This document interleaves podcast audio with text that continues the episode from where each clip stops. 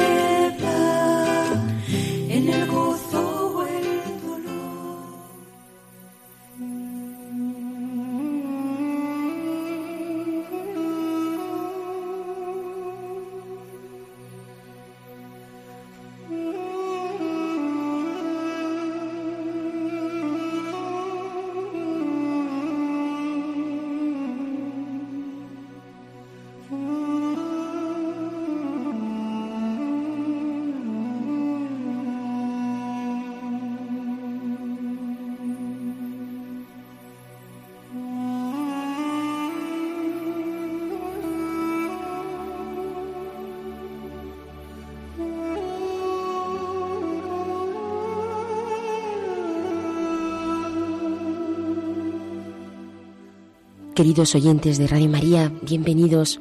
Estamos en el espacio Hágase en mí, según tu palabra, y seguimos con el libro del Eclesiastés. Hoy haciéndonos una pregunta, ¿vale la vida más que la muerte? Esta es la pregunta que va a ir vertebrando nuestro programa. Un saludo de parte de todos los que componemos este equipo. Ya saben, Marisa López, desde Burgos nos acompaña siempre nuestro querido padre Carlos Rey Estremera, que es salesiano y trabaja como vicario, está como vicario en, parroquial en la parroquia de el hermano Rafael en Burgos. Por supuesto, les recuerdo que pueden ponerse en contacto con nosotros a través del correo hágase en mí según tu palabra arroba radiomaria.es hágase en mí según tu palabra arroba radiomaria.es. Gracias por todo lo que nos siguen mandando, por todos los correos que nos siguen enviando.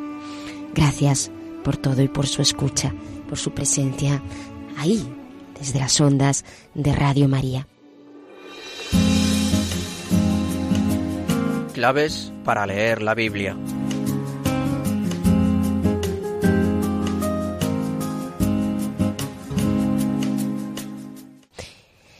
Vamos a empezar el programa, como ya saben, en esta parte donde la dedicamos a ver algunas características necesarias y esenciales, pues para entender la palabra.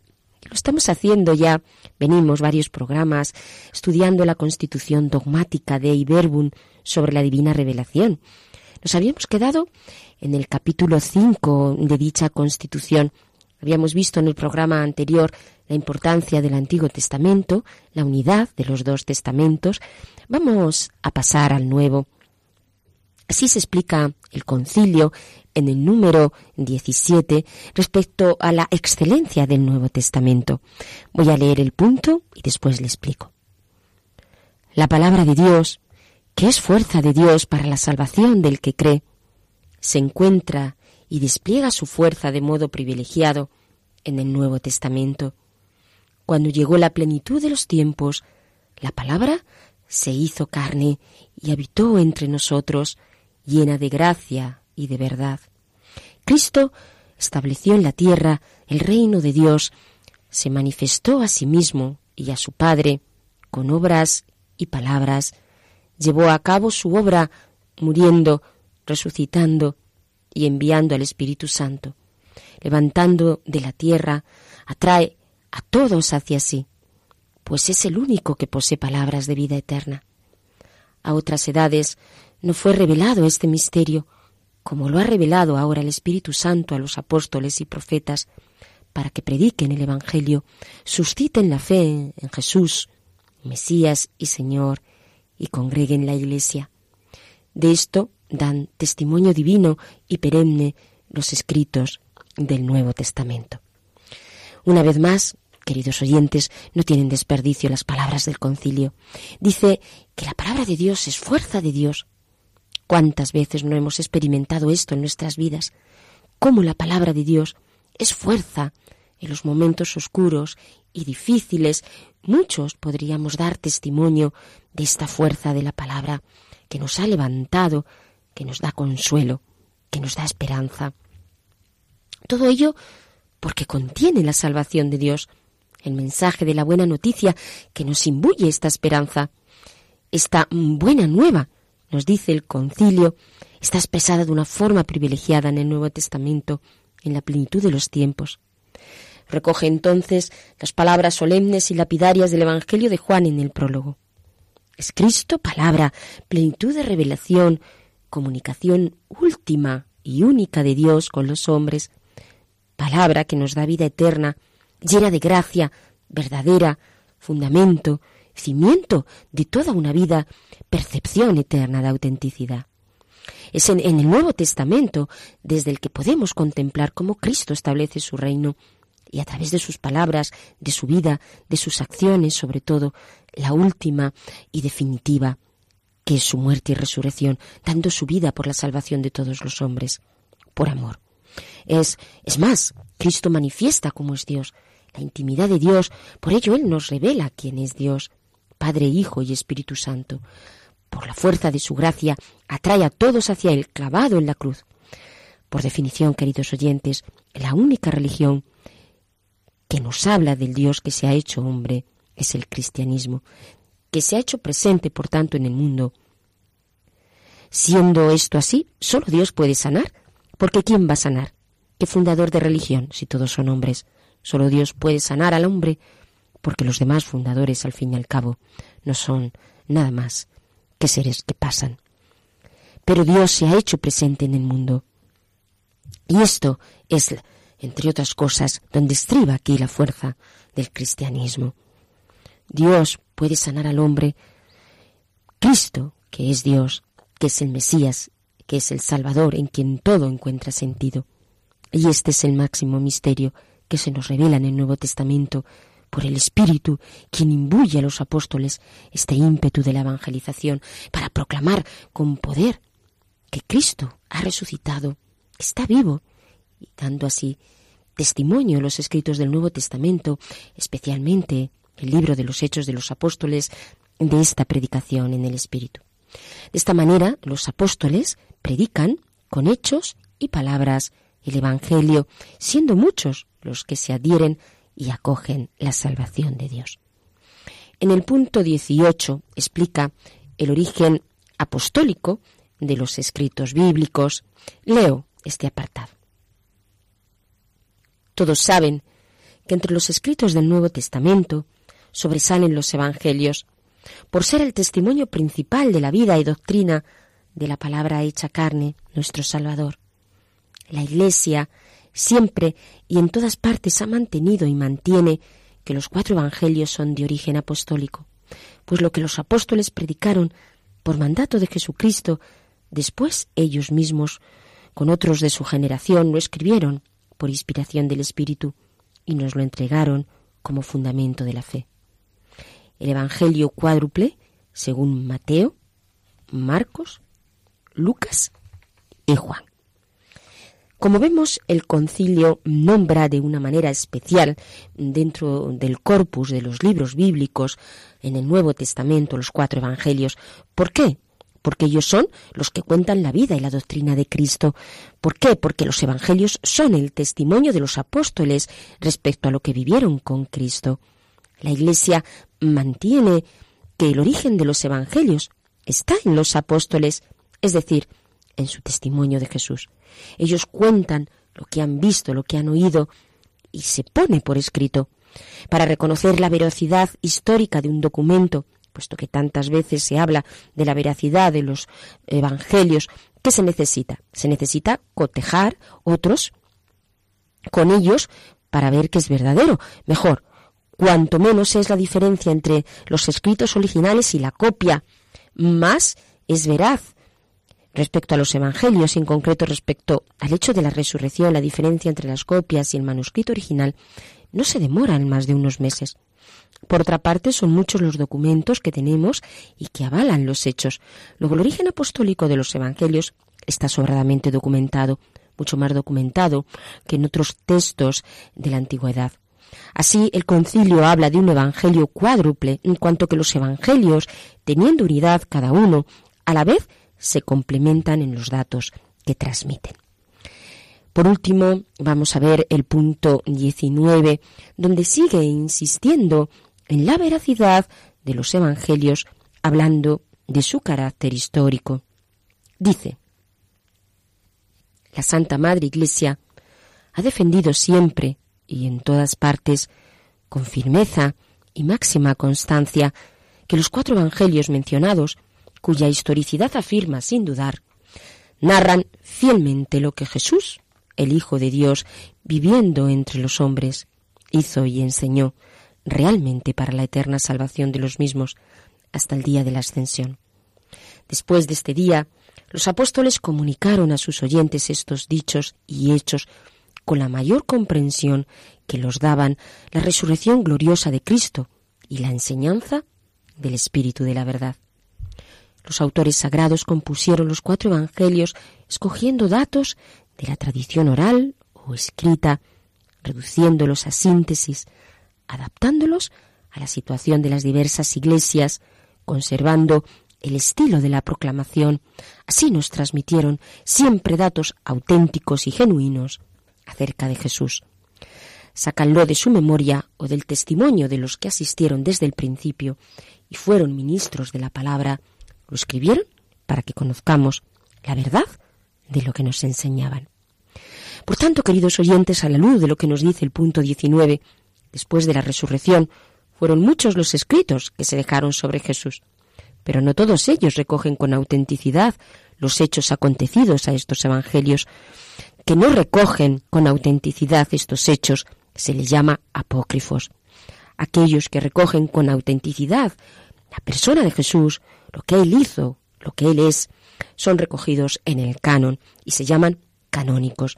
Estos son los evangelios que tenemos en la Biblia y que han llegado hasta nosotros, porque narran fielmente lo que Jesús, el Hijo de Dios, hizo y lo que nos legó para nuestra salvación. Después de la ascensión, los apóstoles fueron predicando el Evangelio a todos los hombres, especialmente el hecho de la resurrección. Los Evangelios se componen tomando como base los datos de la tradición oral, también escrita, bien sacados de la memoria de los apóstoles o del testimonio de aquellos que les conocieron o conocieron directamente a Jesús. Lo hicieron para que conociéramos la verdad de lo que Jesús había hecho por amor a los hombres. De esta forma, queridos oyentes, hemos visto la importancia del Nuevo Testamento, su excelencia, porque nos narra la vida de nuestro Señor Jesús, pero a la vez también el origen apostólico, el carácter histórico de los evangelios, porque son buena nueva, porque es la presencia misma de Jesús en los evangelios.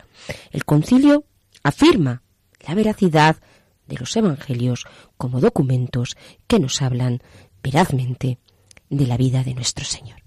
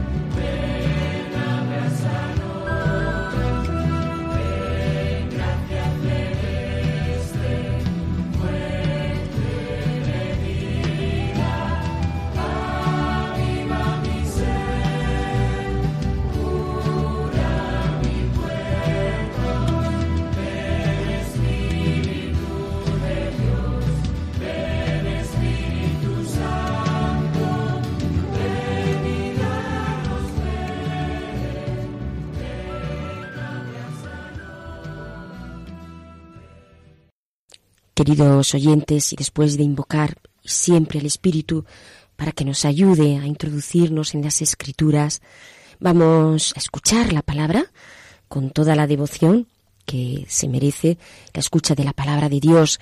Seguimos con el libro del Eclesiastés, como ya he comentado anteriormente, lo vamos a hacer con el capítulo 11 del versículo 9 al 12. Escuchamos.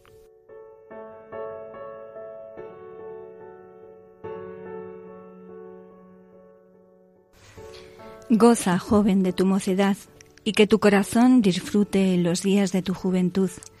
Sigue los caminos de tu corazón y los deseos de tus ojos, pero sabe que de todo esto Dios te pedirá cuentas. Aleja la tristeza de tu corazón y aparta de tu carne el sufrimiento, porque la mocedad y la juventud son vanidad. Y acuérdate de tu Creador en los días de tu juventud, antes de que vengan los días malos y que lleguen los años de, de los que tú dirás, no encuentro placer en ellos, antes de que se oscurezca el sol y la luna, la luz y las estrellas, y vuelvan las nubes después de la lluvia, cuando tiemblen los guardianes de la casa, y se encorven los hombres fuertes, y cesen de moler las mujeres, porque son demasiado pocas y pierdan la vista las que miran por las ventanas, y se cierren las puertas de la calle, y se debilite el rumor del molino, y se apague la voz del ave, y desaparezcan las canciones, cuando en las alturas haya temores, y en los caminos angustias, y florezca el almendro, y se haga pesada la langosta, y no sirva para nada la alcaparra, porque el hombre se va a su morada eterna y las plañideras recorren la calle antes de que se parta el cordón de plata y se quiebre la lámpara de oro y se haga pedazos el cántaro en la fuente y se rompa la polea en el pozo y que el polvo torne a la tierra como era antes y que el espíritu vuelva a Dios. Es quien lo dio. Vanidad de vanidades dice Cogelet, todo es vanidad.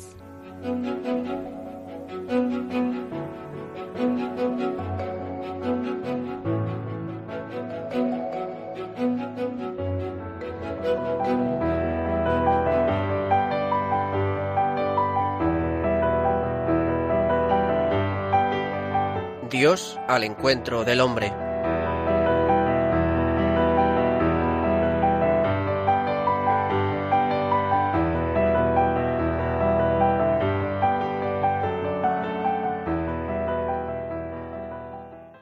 Pues a la luz de la palabra que acabamos de escuchar, vamos ahora a escuchar también al Padre Carlos, eh, que siempre nos da ese toque de profundidad y de espiritualidad a la hora de entender y de interpretar la palabra de nuestro Señor. Escuchamos. Estimado oyente, en nuestro programa de hoy, Coelet hace un balance, un balance global de lo que es la vida en la que tantas cosas pasan. Hay un tiempo para todo, afirma. Como ya le conoces un poco, es posible que intuyas qué es lo que puedes esperar de él. No te alarmes. Sus conclusiones, fundamentadas en la experiencia del propio vivir, son semejantes a las que podemos llegar nosotros en ciertos momentos de nuestra vida, pero no son definitivas. Y no lo son porque Coelho no, porque Coelet no tenga razón en lo que dice, sino porque Dios nos ha redimido en Jesús de las situaciones sin salidas a las que nos conduce la vida. Escucha con atención este programa. Creo que te resultará de interés. El hombre no puede saber si Dios lo ama o lo odia. Afirmación heterodoxa y desconcertante. A Coelet Dios le resulta enigmático, lejano e impenetrable. Los dos absurdos precedentes eran graves. El hombre justo o malvado muere, a lo que sigue un silencio absoluto. La muerte es un hachazo contra el ser humano anhelante de eternidad y de felicidad colmadas, y contra Dios llamado Dios de la vida. ¿Qué pensar de Dios? Hijo del pueblo judío, Coelet cree en él. Apenas era imaginable ser ateo en un mundo como el suyo. Pero se le hacía difícil casar su fe en Dios con el mundo que pisaba y observaba. ¿No son inarmonizables? Por una parte se inclina a pensar bien de Él. Es tu hacedor o creador. Le ha dado el espíritu de vida. Es el que da al ser humano los bienes, la salud, la capacidad de disfrute, el amor.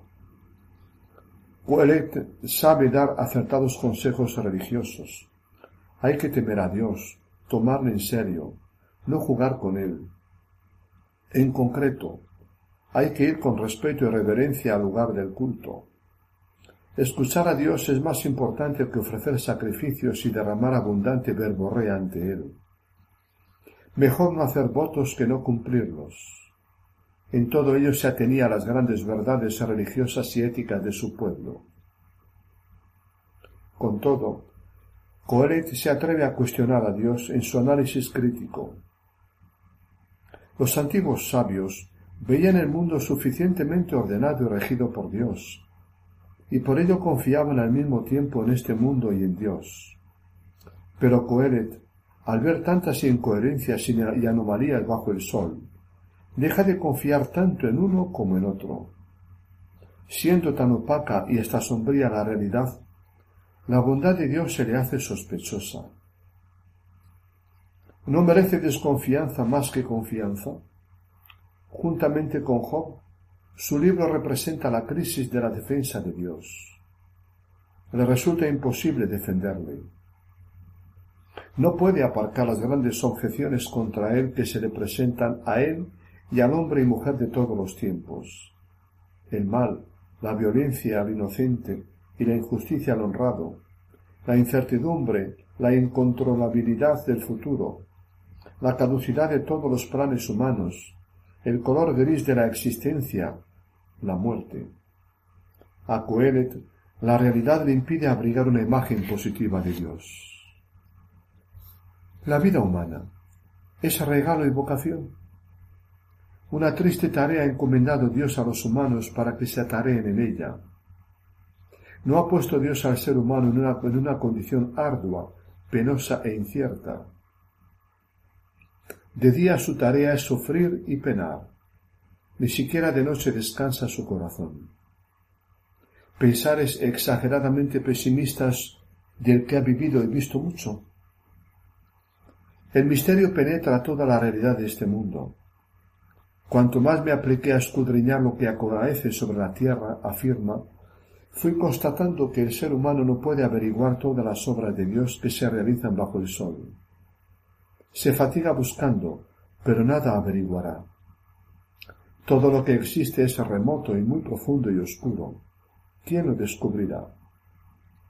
Al ser humano, eterno aspirante a saber y controlar todo, se le escapa lo que acaece en la naturaleza, en la historia y en el obrar humano. Todo un signo de la impotencia del ser humano ante la, impenetrabilidad de Dios. Mira la obra de Dios. ¿Quién podrá enderezar lo que él torció? ¿Por qué Dios no hizo las cosas de otro modo? Los sabios antiguos de Proverbios y Ben Sirá miraban el mundo como bien hecho y bien sustentado por Dios. Pero Coelet no puede abrigar semejante visión y confianza. El mundo está mal hecho y funciona mal. ¿Por qué y de dónde tanto desorden, violencia y anomalía? El ser humano no puede enderezar lo torcido por Dios mismo. Por ello, tampoco puede descubrir su porvenir, programar su futuro, estar al volante de sí mismo. Ocurren tantas cosas fuera de lo programado por el hombre. Es grande el mal que amenaza al hombre, ya que él no sabe lo que sucederá. ¿Quién le va a anunciar cuándo sucederá? Imposible hallar seguridad y confianza en los designios de Dios. ¿Quién sabe lo que conviene al hombre en su vida, en los contados días de su vano vivir, que él los vive como sombra? La tradición le decía a Coelet que los justos y los sabios con sus obras están en manos de Dios. Con todo, el hombre no puede saber si Dios lo ama o lo odia. En principio, Dios premia a los justos, pero la realidad lo desmiente. Un absurdo se da en la tierra. A todos justos y pecadores les espera el mismo destino. Para colmo, Dios no parece apreciar a los humanos más que a los animales. A unos y a otros Dios los ha destinado a morir. Como si no le importara que le hayas dado culto o no, guardado sus leyes o no, haya sido hombre de bien o canalla, imposible conocer la relación Dios con el ser humano. A Coelet, lo que acontece bajo el sol le impide confiar en Dios. Es más fiable en principio. El más fiable en principio no es de fiar. Existe, tiene nombre, pero no es conocible. Es enigma, es desconcertante. Los designios de Dios escapan al ser humano creándole inseguridad por una parte, falta de confianza en él por otra. Dios ha hecho todas las cosas apropiadas a su tiempo, pero el hombre no es capaz de descubrir la obra de Dios que Dios ha hecho de principio a fin. Imposible conocer el plan global de Dios.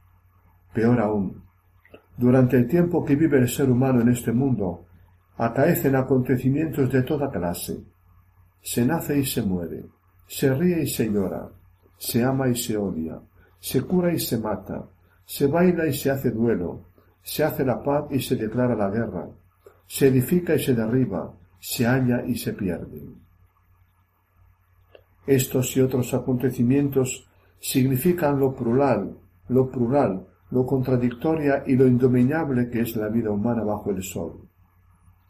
En el tiempo humano sucede de todo y sucede en gran parte contra la voluntad y la programación humanas. ¿Cómo integrarlos y vivirlos con sentido? Cada acontecimiento sucede en su momento adecuado, el que Dios ha querido, pero al ser humano le resulta difícil conocer y elegir este momento adecuado de cada cosa en todos los campos en que se desenvuelve, el existencial, el afectivo y relacional, el laboral, el social. No puede orientar el tiempo, guiar su vida, conocer el proyecto global de Dios. Solo Dios es el Señor absoluto del tiempo, de la hora, del después y del pasado. El ser humano no es Dios, queda sumergido en un mar de inseguridades e incertidumbres. ¿Por culpa de Dios? El ser humano de todos los tiempos pretende, a menudo prometeicamente, adivinar, controlar y sobre todo organizar su presente y su futuro, asegurar la dirección de los acontecimientos, más todavía el hombre moderno convertido en transformador de la realidad.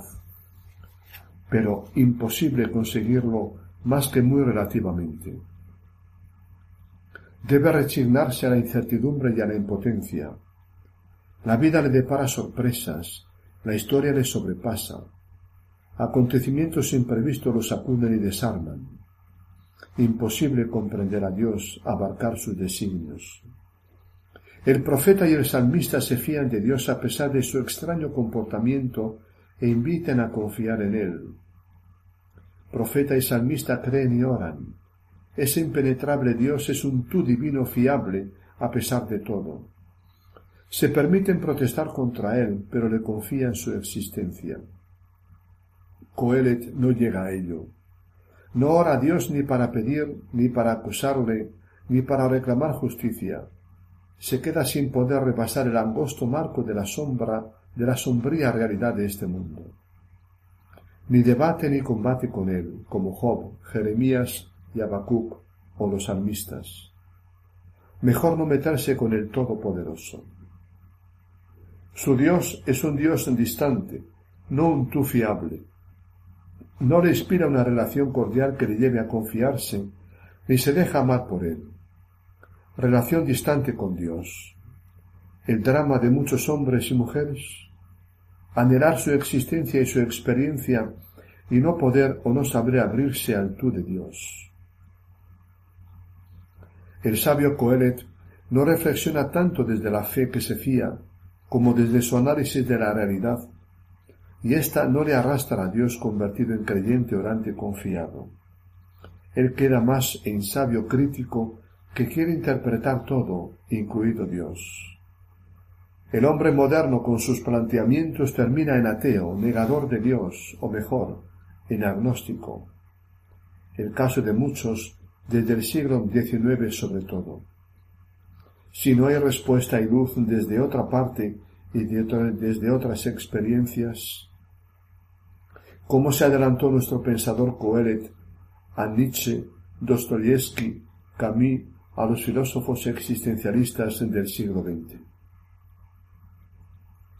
Si hay dados, lados misteriosos en la naturaleza misma, como la maravilla del embrión en el seno de la mujer, cuánto más en el obrar de Dios. Dios está en todo, pero de modo tan escondido, misterioso y a menudo incoherente, que es imposible penetrar sus designios, conocer por dónde lleva los caminos de la historia. Hay muchas anomalías y absurdos que se deben a la necedad humana. No hay otros que se deben a Dios. En una palabra, Dios sí, pero sentir de muchos creyentes y agnósticos de todos los tiempos. Las realidades de este mundo están empañadas y llenas de sombras. Nada fácil abrirse cordialmente a él. Coelet en duda, como Job, del ser más bello, absoluto y prometedor que se le ofrece al ser humano. Pero al contrario de Job, le falta la dimensión afectiva y experiencial de Dios. Y así aborrecer la vida. ¿Qué saca al hombre de todos los trabajos y preocupaciones? De día su tarea es sufrir y penar, de noche no descansa su mente. También esto es vanidad, afirma. Estremecedora conclusión. El ser humano pierde sabor y sentido a su existencia por razones que se suman unas a otras hasta preferir la muerte o el no haber nacido. Coelet las va desgranando como las olas del mar. La vida es fugaz, escurridiza, una pequeña llama de fuego que se va apagando. En ella todo es caza de viento, incluso lo más bello, gratificante o valioso. Todas las cosas cansan y nada te colma, nada te da seguridad, nada tiene valor absoluto. La existencia está llena de incoherencias y experiencias decepcionantes. Si tienes una mínima sensibilidad humana y ética, el volumen de dolor, injusticia y opresión en el mundo te lacera el corazón. La muerte es la estocada final. Arroja su sombra sobre la vida misma y la tiñe de sinsentido. Si no hay eternidad, la muerte acompaña y preside la vida. Nada hay que sea seguro, ni siquiera Dios, sobre el que pueda descansar y apoyarse el ser humano. El ser humano vive en incertidumbres y al final de todo se ve reducido a un puñado de ceniza. De ahí sus sentimientos contradictorios. Ama y disfruta de la vida, los bienes, las relaciones humanas, el trabajo, la iniciativa, el progreso, la sabiduría. Pero al mirar todo a fondo, hasta lo mejor le sabe a vanidad de vanidades y caza de viento. Caducidad. Todo pasa. Todo es fugaz y efímero, no da de sí. Ni siquiera el amor que embellece tanto la vida y la viste de encanto y sentido. Te amo, pero siempre hay un pero en el amor, dice un poeta vasco. El hombre más feliz no escapa de tener lúgubres pensares. Eso es el ser humano. Mirada que sonría en el corazón de las experiencias, interioridad que se hace preguntas. Nada merece enteramente la pena, ya que nada hay absoluto ni eterno. Si todo acaba en la muerte, no hay valores absolutos. Ni la persona humana, ni su vida, ni su libertad, ni los valores éticos y estéticos, ni su felicidad de cada día. No hay nada sagrado por lo que valga la pena alimentar idealismos, ni esperanza en la lucha por transformar la realidad. ¿Qué provecho saca el hombre de todos sus trabajos y fatigas? Pregunta clave, central en todo el libro, repetida hasta dieciocho veces. Densamente existencial, La pregunta tiene que ver tanto con los afanes y tareas de cada día como con los objetivos globales de la vida. ¿Ha merecido la pena esto y aquello? ¿Me ha servido para ser más feliz y hallarme a mí mismo? ¿Qué provecho he sacado de todo lo vivido con interés, pasión expectativas? Te has casado con ilusión loca, pero no todo es color y sabor. Te has entregado a ayudar a los necesitados, pero has acabado desinflado. Has creado una institución, montado una obra, un negocio, pero te empeñaste a fondo en llegar a ser algo en la vida, pero ¿qué saco de tanto trabajo y empeño? Viento, se responde Coelet. Unas veces la realidad no compensa o compensa a medias. Otras se alcanzan los objetivos concretos, pero no le bastan al ser humano. Echa en falta un objetivo global. Coelet hace lo que todo hombre y mujer hace, sobre todo desde la segunda mitad de la vida, cuarenta cincuenta años en adelante. Un balance de la vida, balance de gastos y ganancias, inevitable mirada retrospectiva. Concluimos aquí nuestro programa de hoy. Hasta dieciocho veces, ya lo hemos dicho, se pregunta Coelet, ¿qué provecho saca el hombre de todos sus trabajos y fatigas? Observa, mi querido amigo, que esta pregunta que en principio parece cerrar el horizonte de esperanza, en realidad nos abre. Nos cierra si permanecemos enclaustrados en nosotros mismos, pero nos abre por el contrario, si nos abrimos a un Salvador. Y los cristianos tenemos un Salvador, Jesucristo. De ahí nuestra esperanza y certeza de que Dios es más fuerte que el mal y que la muerte. Que tengáis todos un feliz fin de semana en la compañía del Señor. Muchas gracias, Padre Carlos. Les recuerdo a todos ustedes, queridos oyentes de Radio María, que estamos en el programa Hagas en mí, según tu palabra, este programa que está dedicado, por supuesto, a la palabra de nuestro Señor, a la Biblia, al estudio de la Biblia, pero desde esta perspectiva de la teología espiritual y que estamos con todos ustedes, eh, Marisa López, el padre Carlos Rey Estremera, que acabamos de escuchar, y que les habla Inmaculada Moreno. Les recuerdo que pueden mantener contacto con nosotros a través del correo, hágase en mí según tu palabra, arroba radiomaria.es. Y vamos, la bendecid al Señor por tanto amor como Él nos da a través de su palabra.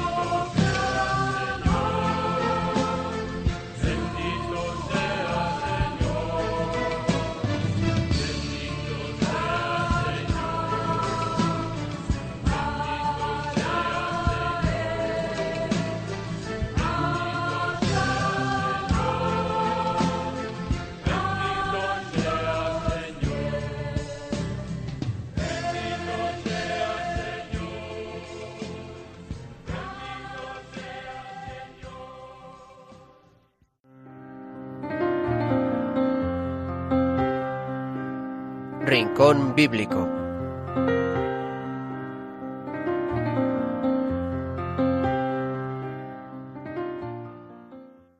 Queridos oyentes, y pasamos a nuestro rincón bíblico, siempre pues nos resulta con un mayor dinamismo, siempre nos trae alguna sorpresa Marisa.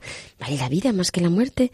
Esto es eh, el lema un poco del tema de hoy, ese perfil sobre el que vamos viendo el libro del Eclesiastes. Así que damos la palabra a Marisa. Bueno, pues hoy eh, es un libro justamente eh, que nos habla de pues eh, de un testimonio de una periodista donde ella estaba pues muy metida en la depresión, ¿no? Como has dicho antes, vale la vida más que la muerte. Bueno, pues vamos a leer es, es eh, un testimonio de una presentación de su libro, ¿no? El libro se llama Arrancada del abismo y la periodista es italiana, se llama Mili Gualteroni y dice: "Quisiera en primer lugar deciros que estoy emocionada por lo que está sucediendo en torno a este libro." Desde que salió a las librerías, hace más de dos años, he viajado continuamente por Italia para presentarlo y son realmente muchas las personas que me han escrito, enviado mensaje, llamado por teléfono o parado por la calle, o directamente se han presentado en la puerta de mi casa para hablar del libro y contarme sobre ellos. Todo esto me consuela y me conforta, porque en realidad yo no quería publicar este libro. Me impulsaron amigos y amigas laicas y religiosos con autoridad que tras haberlo leído me dijeron que era mi deber moral hacerlo, y después de algunos meses de debate interior comprendí que era cierto y que no podía dejar de dar testimonio de la belleza de lo que aconteció en mi vida, rescatándola de la tragedia. ¿Con qué beneficio? No ciertamente económico, puesto que prácticamente he renunciado a los derechos, pero sí un gran beneficio espiritual, como me confirman tantos testimonios que sigo recibiendo, y de hecho me doy cuenta de que este libro puede leerse con especial actualidad. Trata de asuntos que están en el centro del debate de hoy, la vida y la muerte, el placer, la enfermedad, el dolor, la depresión, el suicidio, la eutanasia, y luego, a pesar de todo, el gozo, la alegría, la serenidad, la esperanza, los aborda no hablando de teorías abstractas, sino en medio del relato, de la crónica, de una vida auténtica, la mía. Un relato en el cual nada se ha inventado. También le presta una atención especial al cuerpo, porque para salir de la depresión puse en práctica las indicaciones que me, me ofrecieron para también el cuerpo participe en toda su potencialidad antidepresivas naturales. Además, este libro, como escribo en el prefacio, trata también de un asunto que hoy generalmente se rechaza, sobre todo por parte de los jóvenes, lo sobrenatural. En realidad, si he escrito estas páginas es precisamente porque muchos elementos misteriosos irrumpieron en mi vida a pesar, y así decirlo, me obligaron a afrontar con determinación el problema de la fe. Y a medida que avanzo en este camino del conocimiento en la relación con Dios, también profundizo, gracias a una terapia, en el origen de mi depresión recurriente, el sentido profundo de mi sufrimiento y el sentido del sufrimiento que a todos afecta sobre esta tierra. Pero volvamos a mi depresión, que se estructuró sobre dos hechos trágicos, la muerte violenta de mi querido hermano mayor en 1971, cuando él tenía 24 años y yo tenía 13, y luego cuatro años después, la muerte también por suicidio de mi queridísimo padre, un médico pediatra muy conocido y amado en mi, en mi ciudad. Él tenía 69 años y yo tenía 18 y acababa de volver a casa tras años que pasé estudiando en California. Además, hace cinco años en el 2013 resurgió un hecho traumático que había sepultado, una violación sexual padecida cuando yo tenía 20 años. Fue así como también yo intenté hasta dos veces el suicidio y una tercera lo programé, siendo detenida, como en el primer caso, por un hecho misterioso. Por todo ello elegimos el título fuerte y veraz, Arrancada del abismo, el abismo de mi depresión, esa vorágine que me, eh, me engullía. Dos años al año, al llegar la fecha de la muerte de mis dos seres queridos, pero también el abismo del mal que existe en la vida de toda persona, hombre, mujer, niño o niña. Volviendo a mi depresión, hasta hace once años intenté, obviamente, curarla, acudiendo a medicina psiquiátrica y acudiendo, por tanto, a los psicofármacos, que en mi caso fueron, fueron sustancialmente perjudiciales, sobre todo porque siempre me afectaron severamente los efectos secundarios. Además, durante 30 años tomé habitualmente un fármaco que hoy sé que fue particularmente dañino. De hecho, como cuando en el libro, hace años me explicaron en este medicamento, en la práctica había hecho crónica mi depresión, me elevaba y me hundía. A causa de los fármacos tuve incluso que dejar de trabajar. Me sentía demasiado parada y ya no conseguí desarrollar mi, amadísima profesión de periodista. Dejar el trabajo fue para mí un auténtico trauma aparte de un desastre económico, pero fue también mi fortuna, porque decidí que debía reencontrarme con Dios. Me matriculé en teología, primero en la facultad católica, luego en la de la Iglesia protestante.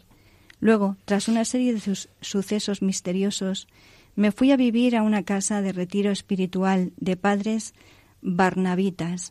Así me encerré durante casi un año para escribir un libro, una antología de las cartas espirituales de su confundadura femenina.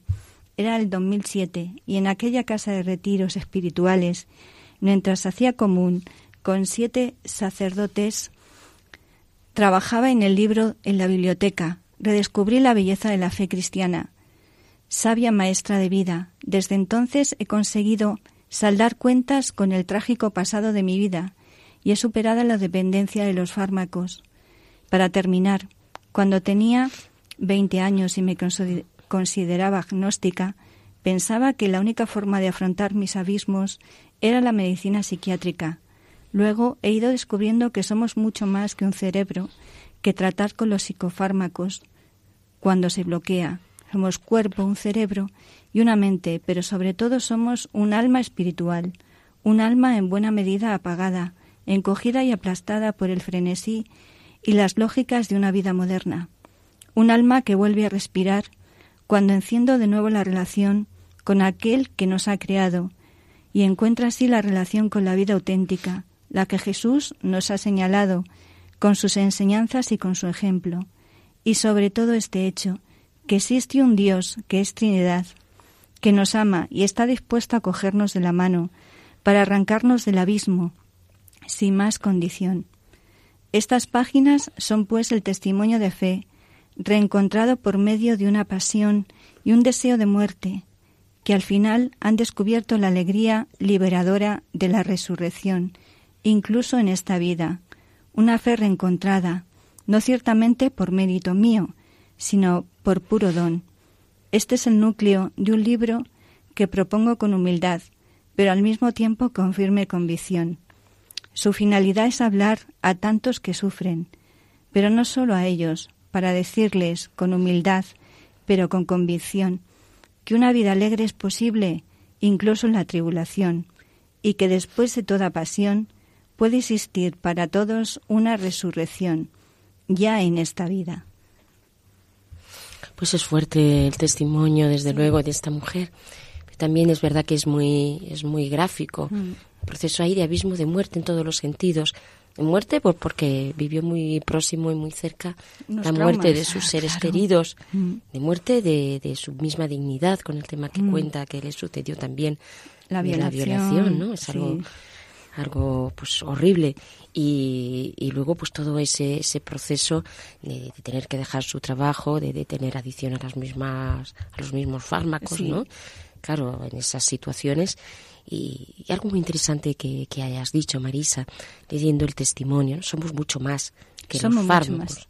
Somos mucho más. Ahí en el ser humano es todas esas dimensiones tan ricas y que eh, como lo espiritual repercute tanto en, mm. eh, en, el resto y a veces es la, a veces son la sanación de esas heridas como ella pues pues tenía no eh, por todos estos acontecimientos que hemos dicho que, Mm. y hechos que acontecieron en su vida como la sanación de esas heridas pues hace que, que, Sí. que pueda sanar también a nivel psicológico Sí, sí. sí. Eh, y de su cuerpo también, su o sea, porque yo creo que claro, cuando entra esa depresión a veces es el cuerpo, alma, eh, todo, ¿no? Lo que está enfermo, pero es muy bonito y muy valiente, ¿no? Al escribir este este libro para que mm, otras personas también puedan acceder a él a través de su historia personal, porque está poniendo todo en el libro, está contando todas las intimidades y todo un proceso eh, pues de, de sanación, ¿no? De personal. sanación personal, claro,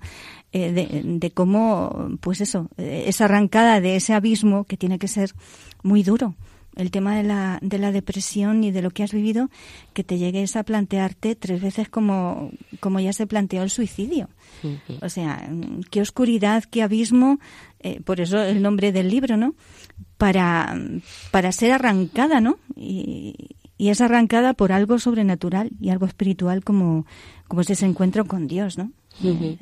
También siempre, como vemos, eh, como el Señor a veces en medio de estas situaciones eh, tan de fondo, destructivas, Mm. como luego Dios va guiando a la persona y como de alguna manera todas esas situaciones pueden ser semillas de Sí, nueva vida.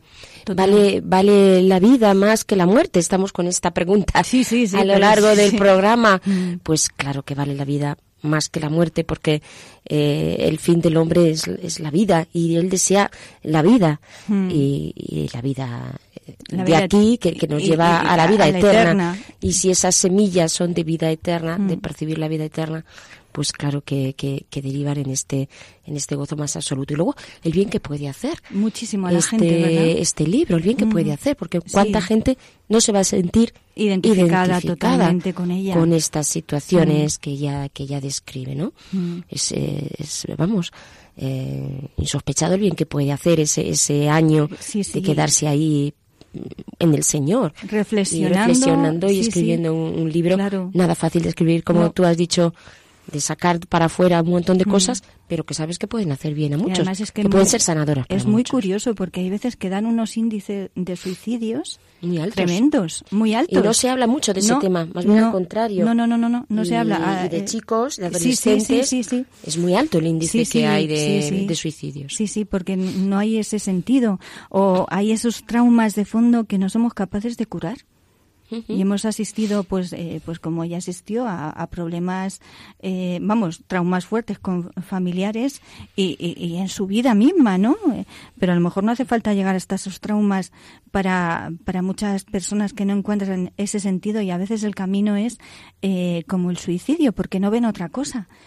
Eh, que no es camino eh, es que no es camino, que es eh, que es que no ven, la no sé, destrucción cua- de tu persona total, porque total. No, no encuentras no encuentras el lugar, ni cómo, ni claro, manera. Claro, claro.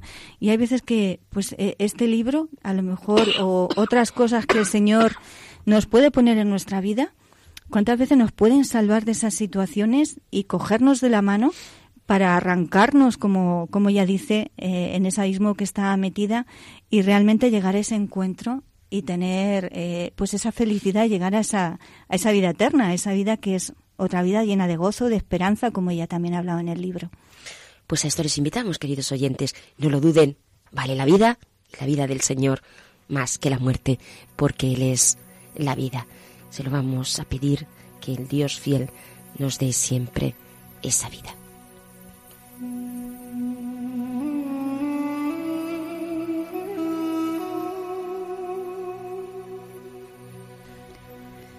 Por eso alabo la alegría, porque el único bien del hombre bajo el sol es comer y beber y disfrutar.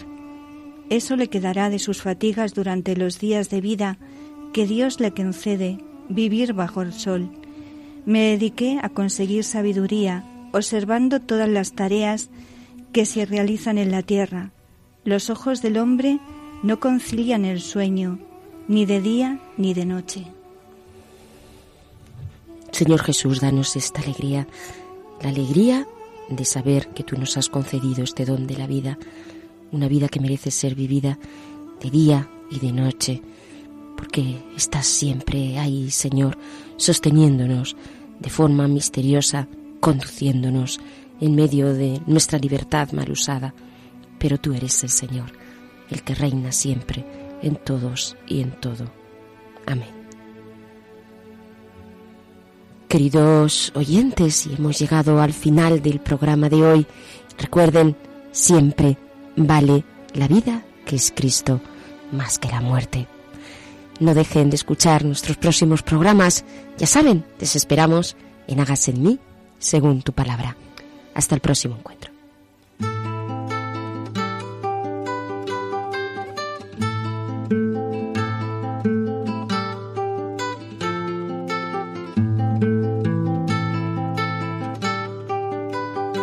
Han escuchado Hágase en mí según tu palabra, con Inmaculada Moreno. Hágase en mí según tu palabra, hágase en mí según tu sueño, hágase en mí según